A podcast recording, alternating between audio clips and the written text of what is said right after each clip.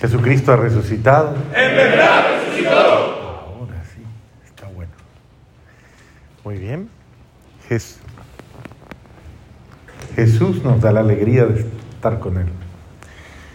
Y, y cada uno de nosotros somos bendecidos por la alegría de estar con Jesús, por la buena nueva de su amor en nuestra vida. Porque si hay algo grande que haya pasado en nosotros es haber encontrado a Cristo en nuestra vida, haberle encontrado a Él y que Él nos haya encontrado a nosotros. Creo que Él se está yendo y viniendo. Él, él nos ha encontrado a nosotros y, y nos ha encontrado como somos. Es decir, tal cual como somos, porque Él nos conoce, conoce lo más profundo de nosotros y, y nos ama. Lo bello de eso es saber descubrirse y saber conocerse y saber percibirse como, como alguien eh, que está ante la mirada amorosa, comprensiva, comprensiva de Dios. Y esa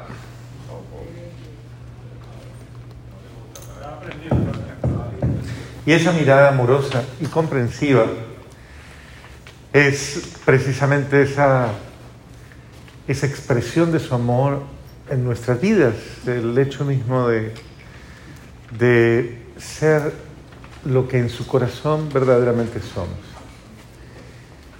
Hoy, al estar aquí y al disponernos a, servirle, eh, básicamente sabemos que absolutamente nada va a pasar sin Él.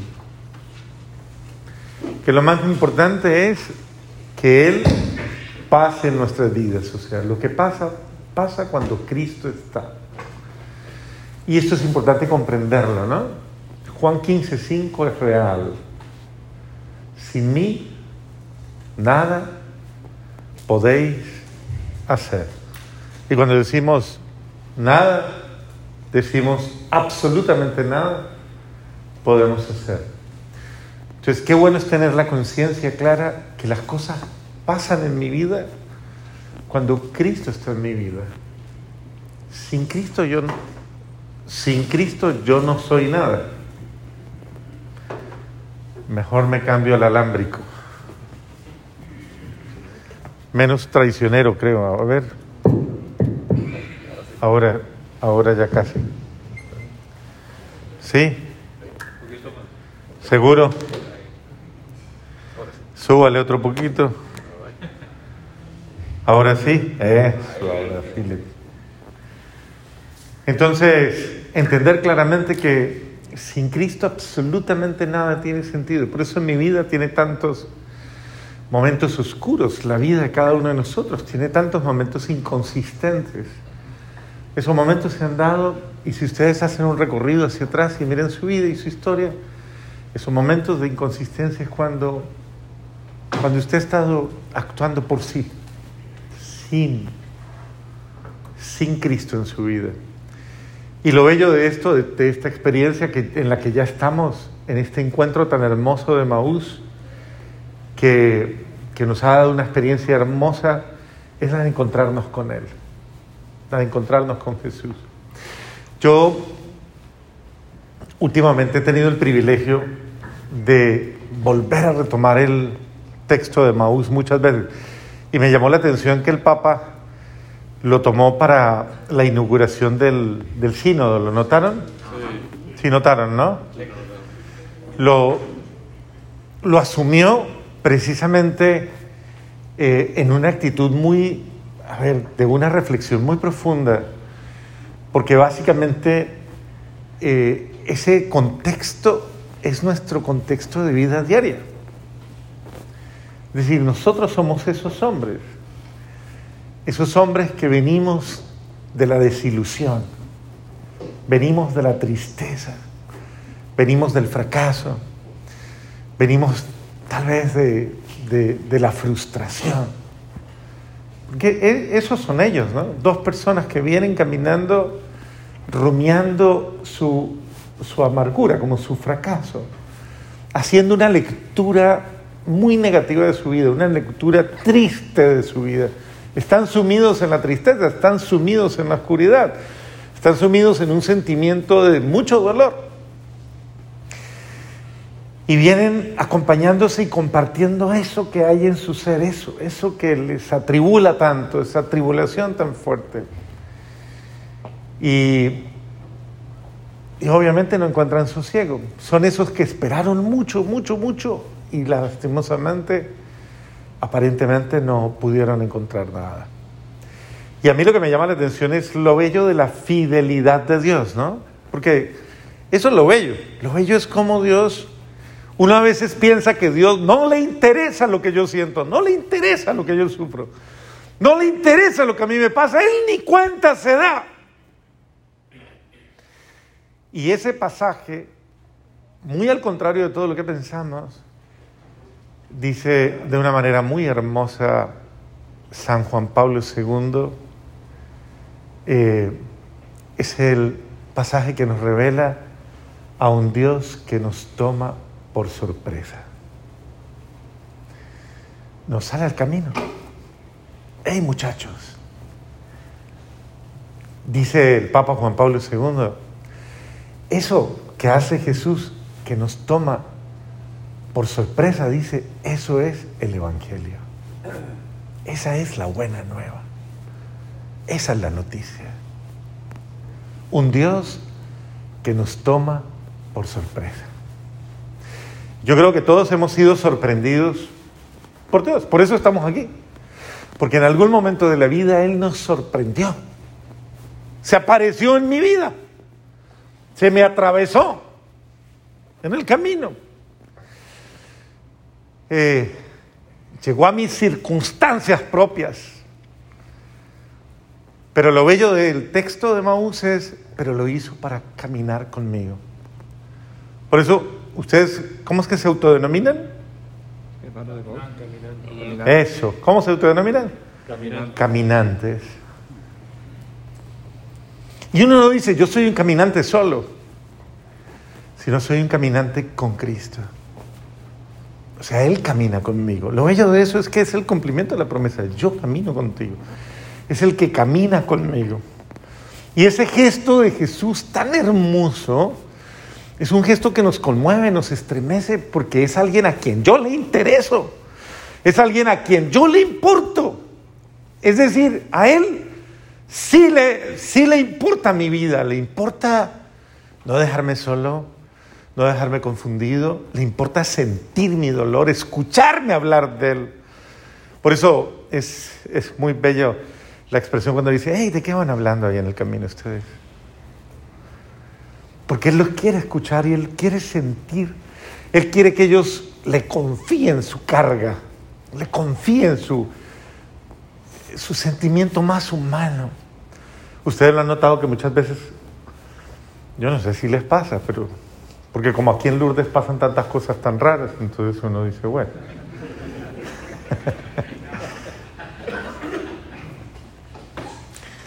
Pero no sé si les pasa que muchas veces buscan un amigo de verdad, un alguien con quien poder hablar. Y es muy difícil encontrarle. Y con eso no desmeritamos a los hermanos. No los desmeritamos. Pero muchas veces no encontramos. Y, si no encontramos es porque tampoco nosotros somos el amigo que otros esperan. Y entonces en ese sentido, a mí me parece que todo lo que pasa conmigo, todo lo que pasa conmigo, todo lo que afecta a mi vida, todo aquello que me pasa con Cristo, de alguna forma me compromete si está pasando conmigo, no es porque yo soy el más especial de todos los seres humanos de la tierra. Es porque lo que está pasando conmigo me está revelando que eso es lo que tiene que pasar con cada hombre, con cada ser humano, con quien yo me encuentre en la vida. Me pasó. Si a mí me está pasando, si a mí me está afectando Cristo, yo estoy llamado a afectar a otros de Cristo. Yo estoy llamado a tocar a otros hombres de Cristo. Yo estoy llamado a caminar con otros hombres que también tienen sus tristezas. Y miren, yo, yo quiero decirles una cosa. Si ustedes no entran en esa dinámica de aprender a ser dóciles a una experiencia que les reclama, que les pide que se suelten, que se dejen usar, que ustedes no lo calculen, sino que ustedes verdaderamente reencuentren la identidad que Cristo les quiere dar. ¿Y cuál es la identidad que Cristo me quiere dar? Pues que usted es un discípulo.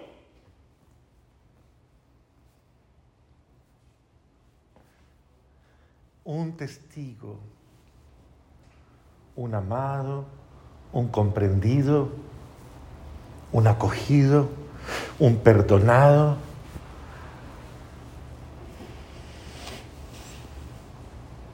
Y un enviado hacer lo mismo.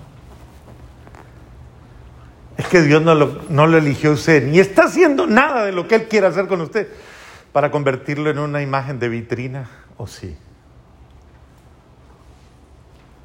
Para que lo vean y digan, qué maravilla. Sino para que usted mismo, usted mismo sea ese Cristo que sigue, que sigue dándose, que sigue entregándose, que sigue actuando, que sigue siendo un instrumento de amor, ese Cristo real encarnado en, un amado de Cristo.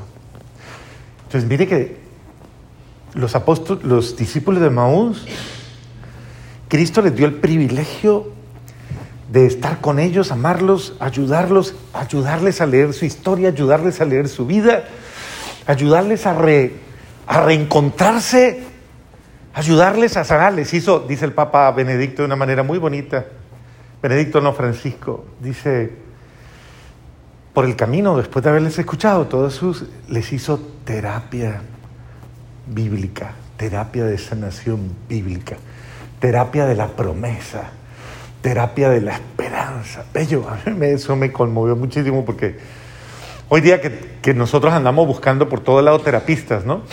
andamos buscando psiquiatras, psicólogos, eh, bueno, absolutamente de todo, hasta eh, espiritistas, no, eh, exorcistas andamos buscando para que nos saquen los diablos que tenemos. Y, y este texto muestra, y la interpretación del Papa me parece muy oportuna, porque en verdad lo que Jesús hace en el camino con los discípulos es una terapia de sanación. Es que todos necesitamos sanarnos de nuestros demonios internos, de nuestras, qué sé yo, realidades más confusas, dolorosas. Y yo necesito entrar en terapia de Cristo, que Cristo me sane, a la luz de su palabra.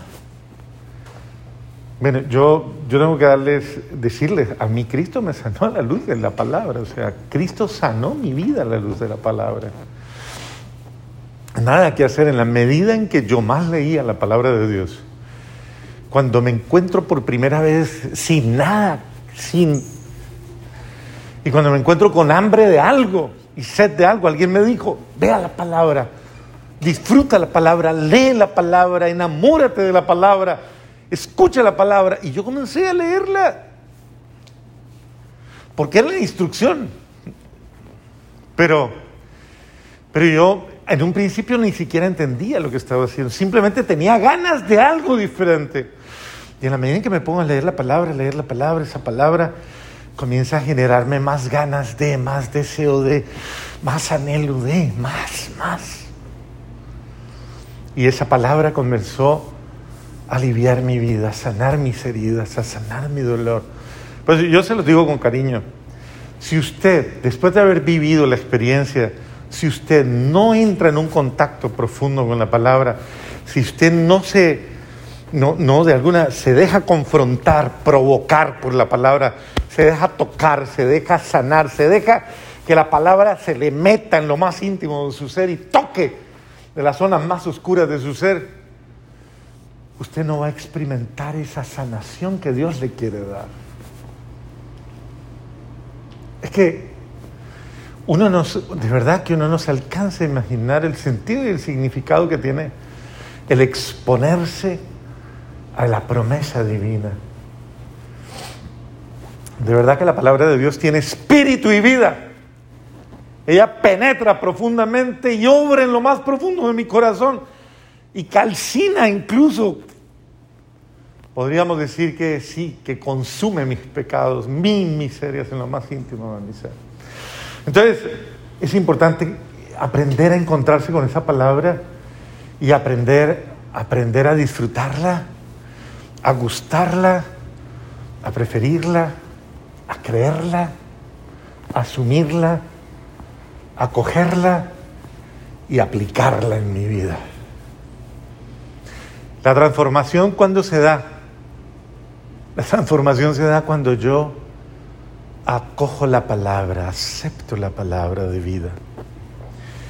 Y mire que toda la palabra de Dios está referida a eso. Cuando Jesús dice a los apóstoles, en un momento determinado en que los apóstoles y mucha gente le busca, Él los detiene, los para en un momento y les dice, ¿por qué me, por qué me llaman?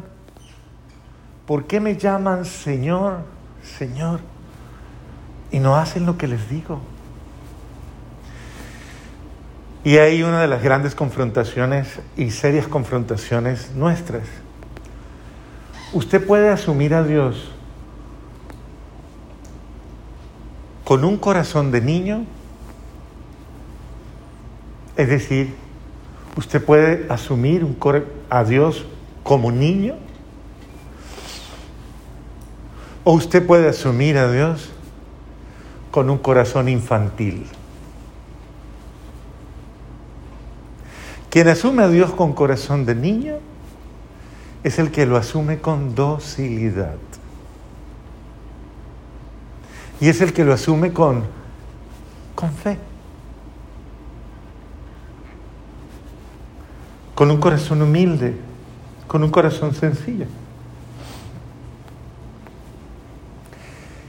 Y el que lo asume con un corazón infantil es el que asume a Dios en medio de sus caprichos, en medio de sus rebeldías, en medio de sus inconsistencias, de sus... Sí, usted se puede dar el gusto de hacer lo que quiera, de darle rienda suelta a sus infantilismos y después lo justifica de cualquier otra manera, pero nunca vas a crecer, nunca vas a madurar y nunca vas a mejorar. ¿Por qué? Porque no, porque no le hiciste caso, porque no le obedeciste, porque no lo asumiste. Entonces estamos frente a la palabra de Dios y yo quisiera decirles con mucho cariño que si usted quiere madurar en la fe, quiere madurar, usted debe comenzar hacer un camino que, que sí transforma la vida verdaderamente y es, comience a obedecerle a Dios. Escúchelo y hágale caso. Porque es verdad que Él te está hablando, Él habla y habla de una manera directa. Habla a mi corazón, habla a mi vida, habla a mi realidad, habla a mi historia, habla de mí. No me deje engañar si yo abro el corazón. Ahora, si yo le escucho al Señor y yo comienzo a hacer lo que Él me dice, como me lo recomendó quién? la Santísima Virgen María en las bodas de Caná de Galilea. ¿Qué fue lo que dijo ella? Hagan lo que Él les diga. Si yo comienzo a hacer lo que Él me dice, mi vida cambia.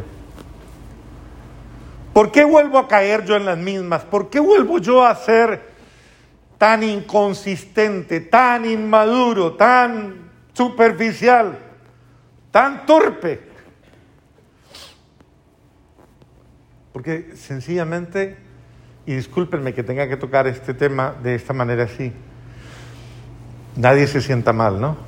Pero si te hace pensar, es bueno que lo pienses. ¿Por qué, ¿Por qué hago esto yo así? ¿Por qué me porto así? Porque todavía soy demasiado soberbio, demasiado arrogante, demasiado suficiente. Todavía creo que yo tengo la última palabra y que yo soy la medida de todas las cosas y que lo que yo pienso y lo que yo siento y lo que yo creo eso es lo que es. Y porque no tengo la humildad, la humildad verdaderamente de someterme, de abajarme y de disponerme a hacer lo que Dios quiere en mi vida, lo que me pide que yo haga. Y termino haciendo lo que caprichosamente yo decido. Eso es lo que se llaman cristianos sosos. Cristianos que nunca que nunca encuentran su sabor. Si la sal, ¿cómo es que dice? Se vuelve sosa, ¿con qué se salará? ¿Para qué sirve? Dice. ¿Para qué sirve? Para botarla, para tirarla, no sirve. Un cristiano soso es un cristiano que no ha llegado a su sazón verdadera. Es decir, que no ha llegado a la consistencia de disfrutar el bien de Dios en su vida. Amo lo que Dios quiere para mí, lo amo.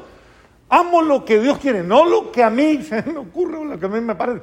Amo lo que Dios quiere para mí. Lo busco, lo deseo. Eso es importante. Porque usted es libre.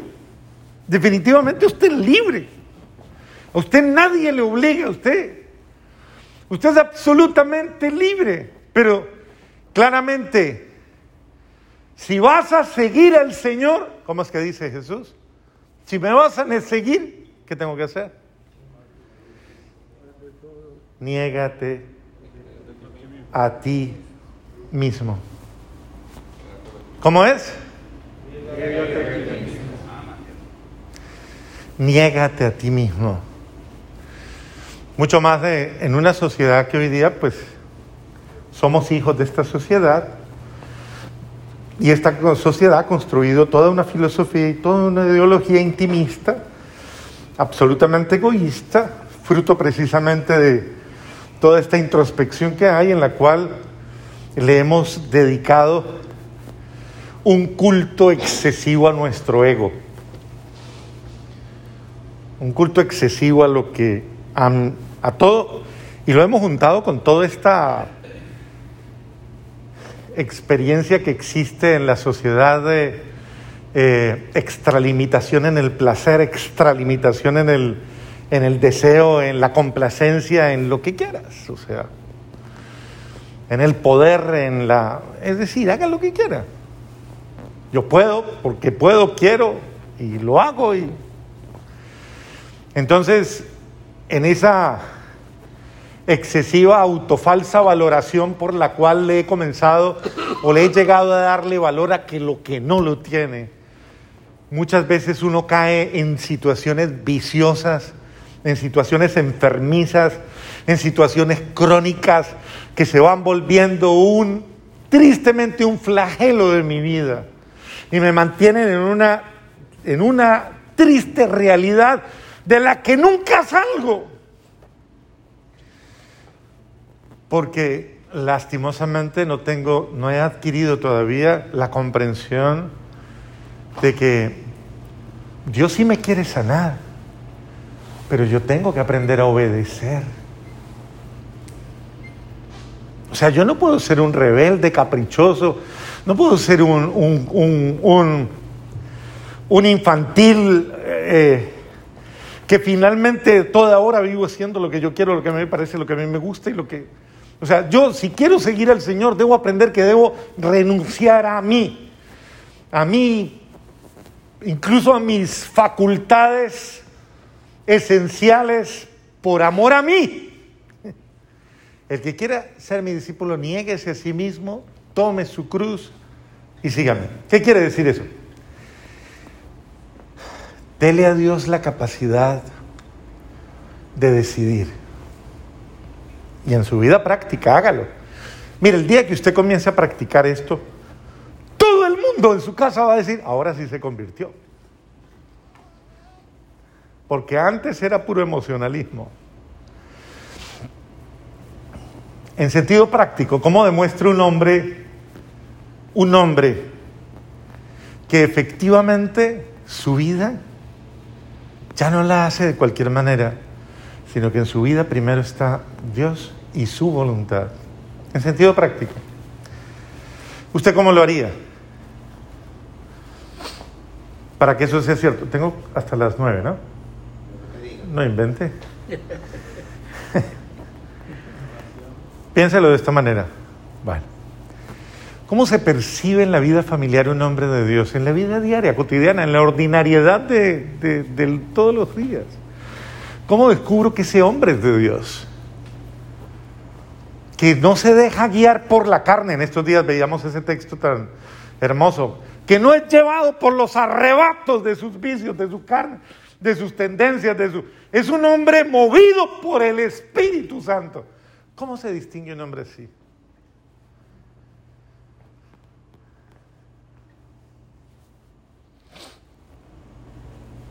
En la vida práctica, diaria.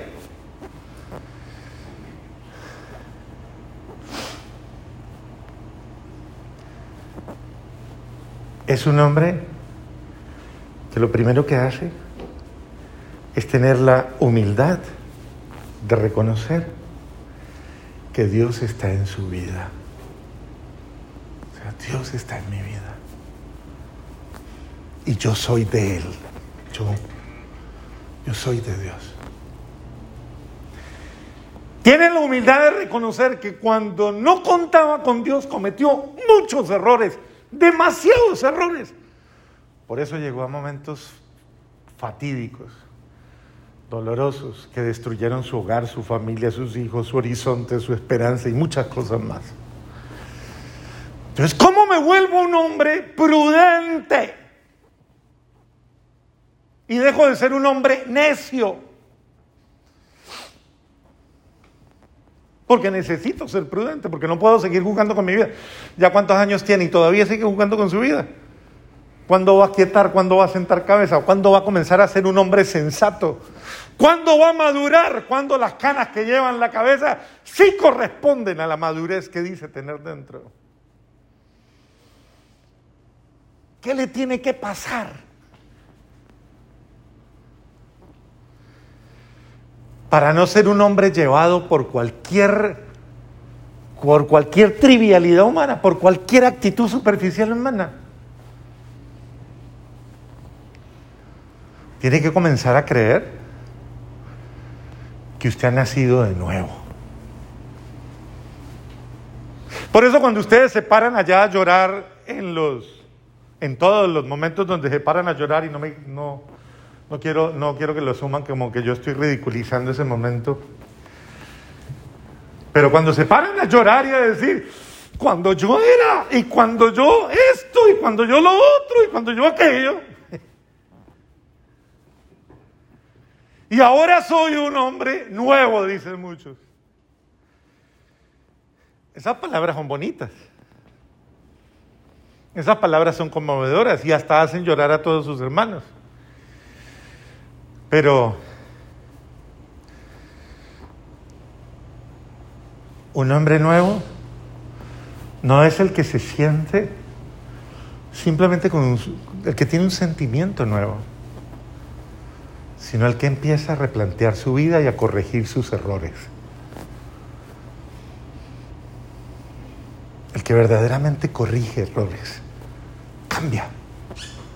Dice, vivía equivocado, vivía mal, vivía según mi ley, vivía según mi mentira, ahora voy a vivir según Dios, según su palabra, según su espíritu.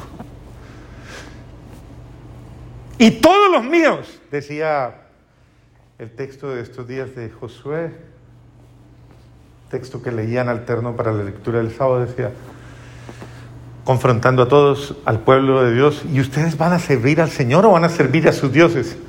Porque mi familia y yo serviremos al Señor. Lo que es mi familia y yo serviremos al Señor.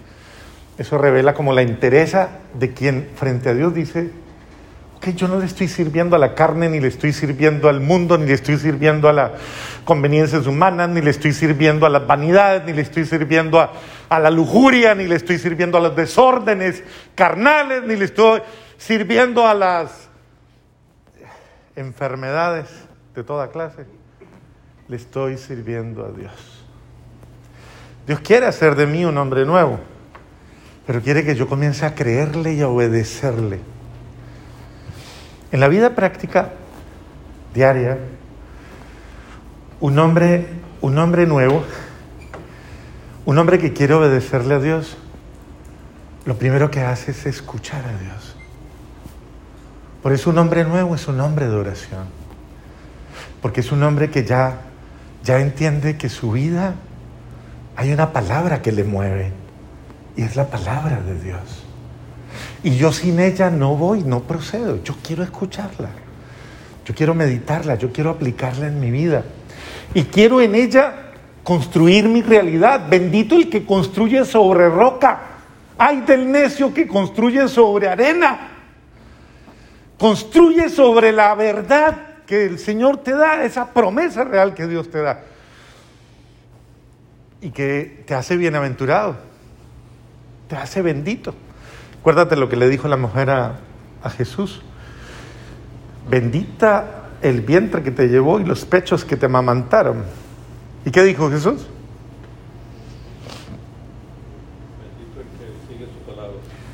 Más bendito el que escucha la palabra de Dios y, y la pone por obra.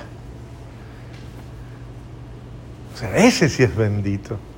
Si usted quiere ser un bienaventurado, no solo escuche, recuerda que el apóstol Santiago en estos días nos decía también, no sean oidores de la palabra de Dios, sino sean hacedores de la palabra de Dios. ¿De qué te sirve escucharla? Te entra por un oído, te sale por el otro. Hazla, practíquela, ponla por obra. Y esa palabra de Dios te dará la consistencia, te dará la fortaleza. Entonces, es, es es que esa palabra de Dios es Dios mismo obrando en mi vida y haciendo, haciendo esa obra, esa obra de esa obra de restauración en mi vida. Dios quiere restaurarme, sí. Pero cuando yo le obedezca, cuando yo le haga caso, yo te pregunto, te quiero preguntar esto y, bueno, no. Pregúntenselo entre ustedes para ver la cara que pone el otro. Pregúntele, ¿usted es obediente? Pregúntele, voltee y le pregunta. ¿Usted es obediente? Ahora, tenga el descaro de decir que sí.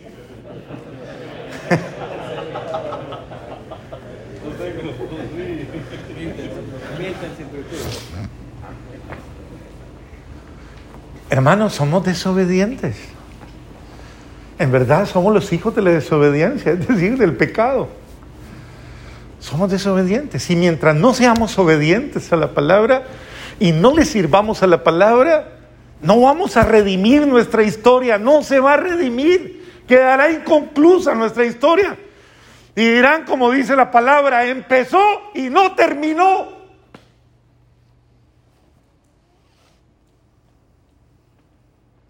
El Señor nos ha llamado no solo a empezar, sino a terminar. Porque tus nietos lo van a ver. Tus bisnietos también. Tu familia hablará de ti. Cuando no estés el día de tu entierro, todo el mundo va a revolcar tu vida y va a decir, ¿y qué bueno hizo? Todo el mundo va a revolcar, porque van a buscar qué decir. ¿Qué decimos? Que ni Emaús le ayudó a cambiar. Eso sería muy triste. Entonces, hoy hay una mujer que nos enseña a ser, a ser bienaventurados y es María. María es la mujer obediente. Por eso dice una palabra que es hermosa y que es bueno aprenderla Nosotros, dice, he aquí, la esclava del Señor. Y luego, ¿qué dice? Hágase en mí, según qué? Según tu palabra. La palabra de vida, la palabra de sabiduría, la palabra de salvación. Usted es un hombre en el que Dios se quiere manifestar. Usted lo es. Créame que lo es. Es un hombre en el que Dios quiere obrar. Es un hombre en el que Dios... ¿Usted cree que Dios está jugando con usted? Que lo trajo aquí a, perder el tiempo y a lucir como un niño ahí. ¿O usted cree que usted es un hombre en el que Dios verdaderamente se quiere, se quiere mostrar? Si usted lo cree verdaderamente, tenga la humildad de permitirle a Dios hacer en usted lo que Él quiere. ¿Qué acabo de decir? ¿Lo escucharon? ¿Qué acabo de decir?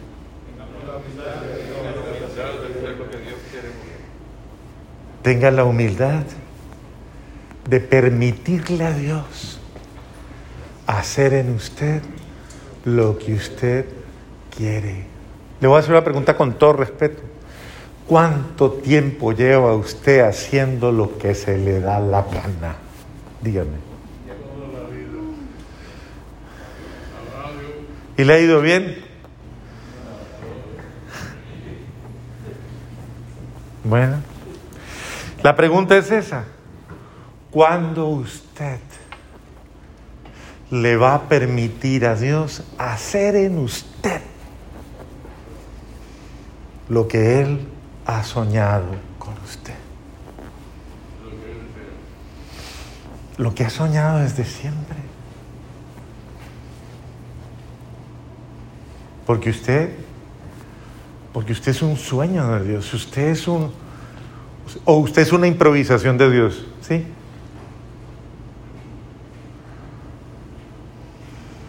Dios lo planeó, Dios lo pensó, Dios lo deseó, Dios lo amó. Y en esto yo siempre hablo de este, de este capítulo, porque como sé que hay tantas heridas en muchos de nosotros, a veces usted tiene un problema consigo mismo, porque usted puede que esté cargando todavía un sentimiento de un hijo no deseado, no querido, no amado, no esperado siquiera.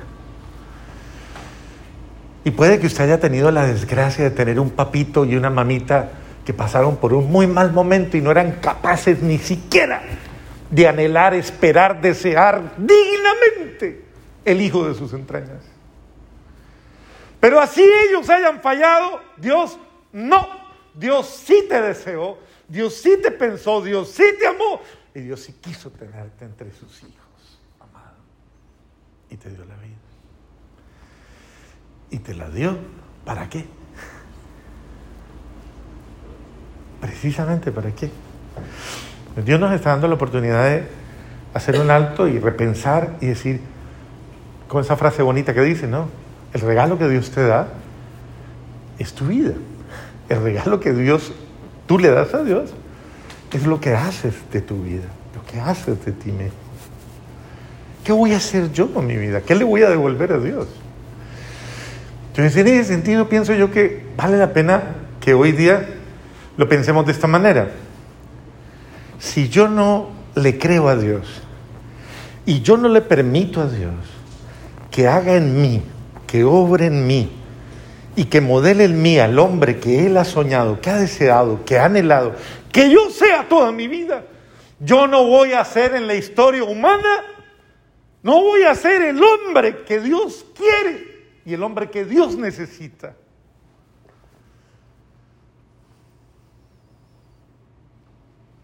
Entonces, lo triste es que puede que yo mismo defraude mi papel protagónico, yo mismo, y termine viviendo una vida que no es mi vida. ¿Fruto de qué? De mi capricho, de mi infantilismo de mi desobediencia, de mi incapacidad de creerle a Dios y dejarlo hacer en mí y hacer conmigo lo que Él ha soñado. ¿Cuándo comienza la conversión verdadera? Cuando yo dejo de vivir mi vida a mi libre arbitrio. Usted puede, vuelvo y lo repito, usted puede hacer lo que quiera. Es que Dios le concibió libre, autónomo, independiente, lo que usted quiera. Le dio voluntad, dignidad, libertad. Usted puede hacer con eso lo que usted quiera. Y Él no le va a exigir ni le va a quitar eso. Nunca, nunca. Él nunca lo va a atropellar, nunca lo va a forzar, nunca lo va a obligar, nunca lo va a intimidar, nunca lo va a amenazar, nunca. Siempre va a estar a la espera de su vida, como dice Apocalipsis 3:20.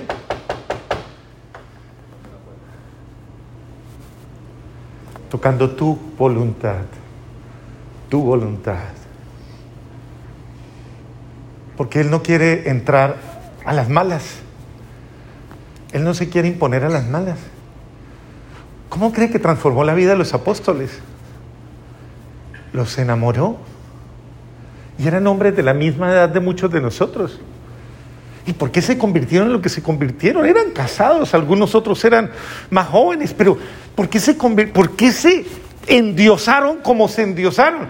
¿Por qué se llenaron tanto de Cristo? ¿Por qué, a pesar de sí mismos, por qué llegaron a ser los santos que hoy día impactan al mundo?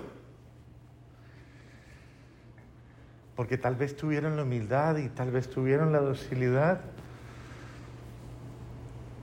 de darse a sí mismos la oportunidad de permitirle a Dios que hiciera en ellos aquello para lo cual los llamó.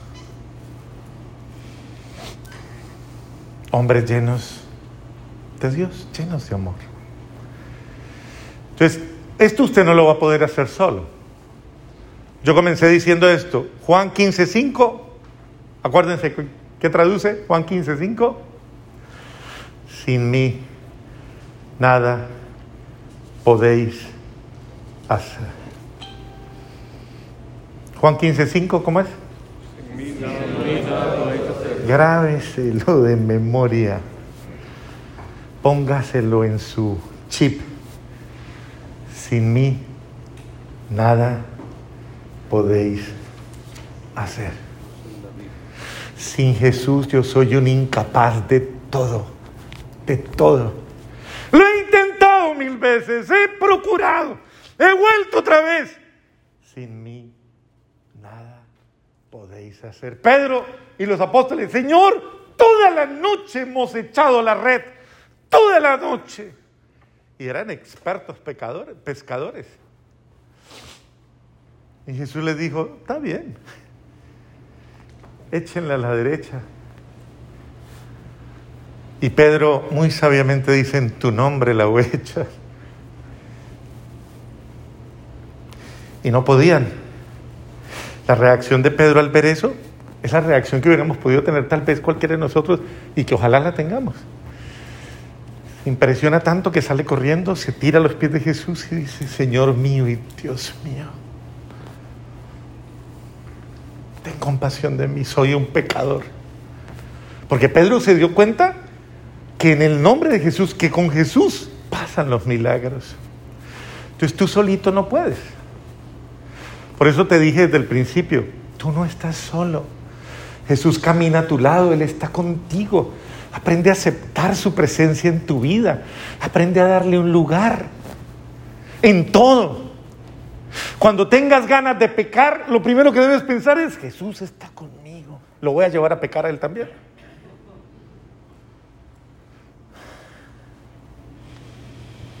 Un hombre de Dios no se aparta de Cristo en ningún lugar, ni en ningún momento recurre a Él, se refugia en Él, se ampara en Él. Porque Él es el único que me puede dar la gracia. Él me sostiene, solo Él me puede dar la gracia. Yo solo no puedo nada, sin ti nada puedo. Entonces lo que yo les estoy diciendo no es, no es fruto de nuestro heroísmo, no. es fruto de nuestra entrega a Cristo, de nuestra docilidad, de nuestro dejarlo obrar en mi vida.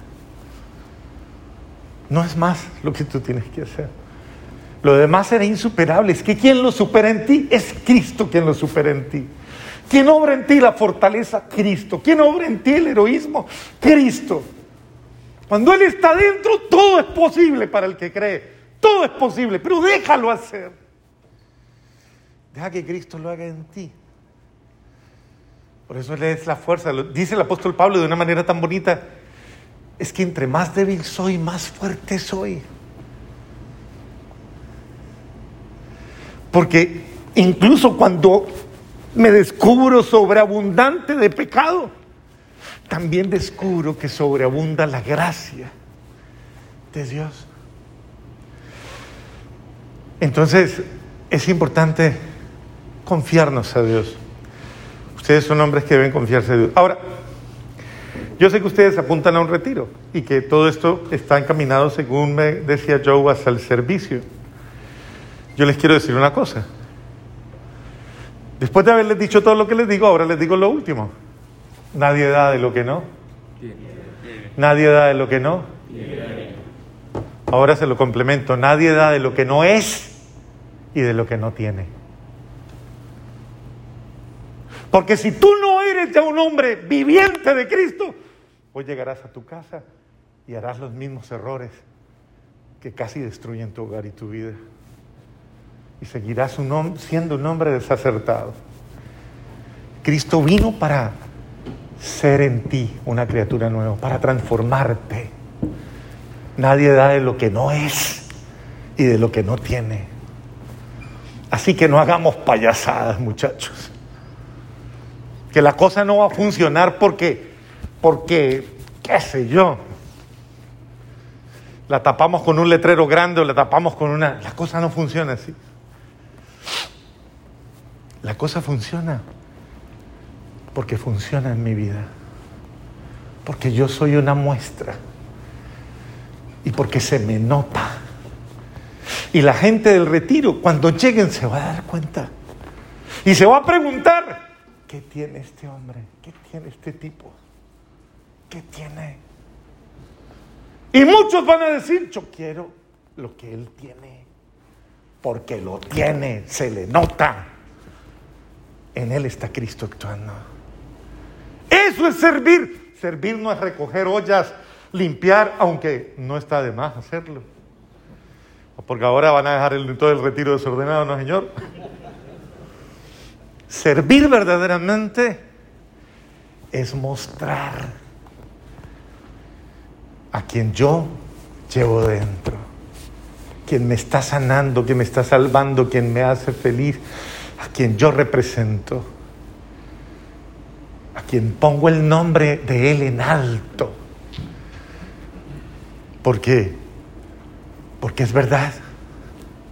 Esto que yo estoy, cuando lo digo y cuando se paren a dar un testimonio dirán, es que esto que yo estoy diciendo, esto es verdad, porque esto es mi vida, porque esto es mi nueva oportunidad, porque esto es el cambio de mi hogar porque esto es lo que esperaban, por lo que rezaban todos los que me aman, por los que clamaron todos los, los que han hecho posible que hoy día yo tenga una vida nueva. Queridos hermanos,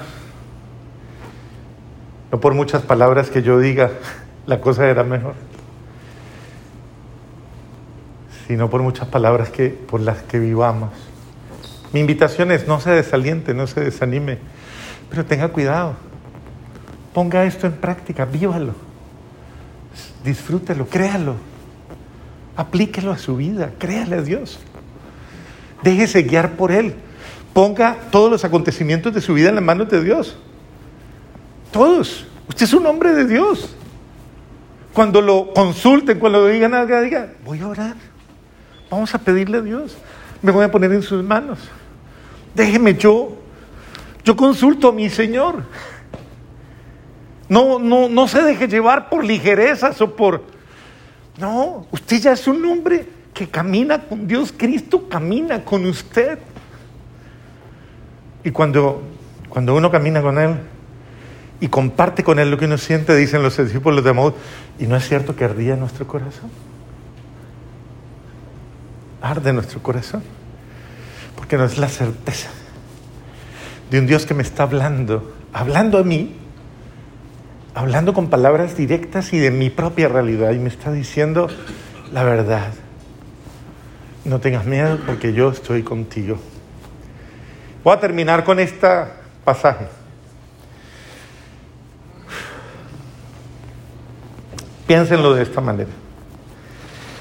Hubo un hombre que llegó a Cristo sin méritos, sin sacrificios, sin absolutamente sin nada. Llegó a Cristo al contrario, condenado, justamente condenado, despreciado, justamente un hombre que llegó como un uno que lo único que le esperaba era la muerte, lo único que le esperaba era y ese hombre no tenía absolutamente ni un solo mérito en vida para poder reclamar algo favorable para él.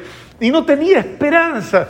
No había hecho ni ayuno, ni sacrificio, ni nada, nada, nada, nada. Este hombre llegó ahí en ceros y negativo. Se llamaba San Dimas. Dimas el buen ladrón. ¿Y qué fue lo extraordinario que ese hombre hizo? Que en el ratito en que estuvo al lado, a la misma altura de la cruz de Cristo, en su propia cruz, tuvo la humildad de reconocer que ese crucificado tenía la gracia de salvarlo. Ese crucificado, ese, ese infeliz como yo, vencido, porque ese es el signo de la derrota, ese tiene la gracia de, de hacer algo por mí. Aquí nadie puede hacer nada por mí, pero ese, ese, ese hombre le llegaron las palabras de Cristo, el amor de Cristo, la presencia de Cristo, tanto que este hombre dijo, no puede ser verdad que este hombre no sea alguien más grande que todo lo que está aquí. Porque no le he escuchado una sola palabra de maldición, una sola palabra. Todas las palabras que salen de su boca, todas sus actitudes, todos sus gestos han sido de amor. Y yo no tengo nada. ¿Y qué fue el mérito de Dimas? Solo voltear y decirle, acuérdate de mí acuérdate de mí. Yo no me merezco nada, pero acuérdate de mí. Y Jesús se voltea y le dice, hoy mismo, hoy mismo estarás conmigo en el paraíso, hoy mismo. Antes que Pedro, antes que Pablo, antes que, que todos los demás. En menos de dos horas se canonizó, se santificó ¿Qué hizo de grande? Nada. Solo creer, confiar, entregarse a Cristo, entregarle su vida y dejar que Cristo lo salvara. Entonces, puede que hoy día tú también puedas experimentar, es que yo no me merezco nada. Pues esa es la historia de los que no se merecen nada, pero que llega un momento en su vida en que reaccionan, reflexionan y se entregan. Entréguese, no se resista.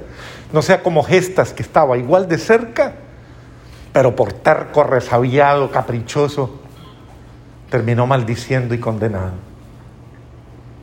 Y no vio la gloria ni la experiencia. No, ¿quién habla de Gestas? Nadie. Así que sea como Sandimas, tan buen ladrón que le robó hasta el cielo, ¿no? Robe la vida eterna. Es decir, si va a hacer algo verdaderamente, hágalo sinceramente, sea honesto. No se pierda la gracia que Dios le está dando en este momento. Esta es su hora, este es su cuarto de hora en la cruz de Cristo, en la cruz de su cuerpo. Este es su cuarto de hora. Este es el ratito en el que usted lo único que tiene que hacer es decirle a Dios, acuérdate de mí, acuérdate de mí y no me dejes. Dios los bendiga muchachos. Ánimo. Que el buen Dios los siga llenando de fortaleza, de misericordia y que muchas almas tocadas por ustedes por lo que Dios hace en ustedes, sean salvadas. Que muchos hombres puedan ver en ustedes a un hombre por el cual sentir la inspiración para cambiar, para encontrar algo nuevo y diferente. Yo lamentablemente me tengo que ir porque vivo muy lejos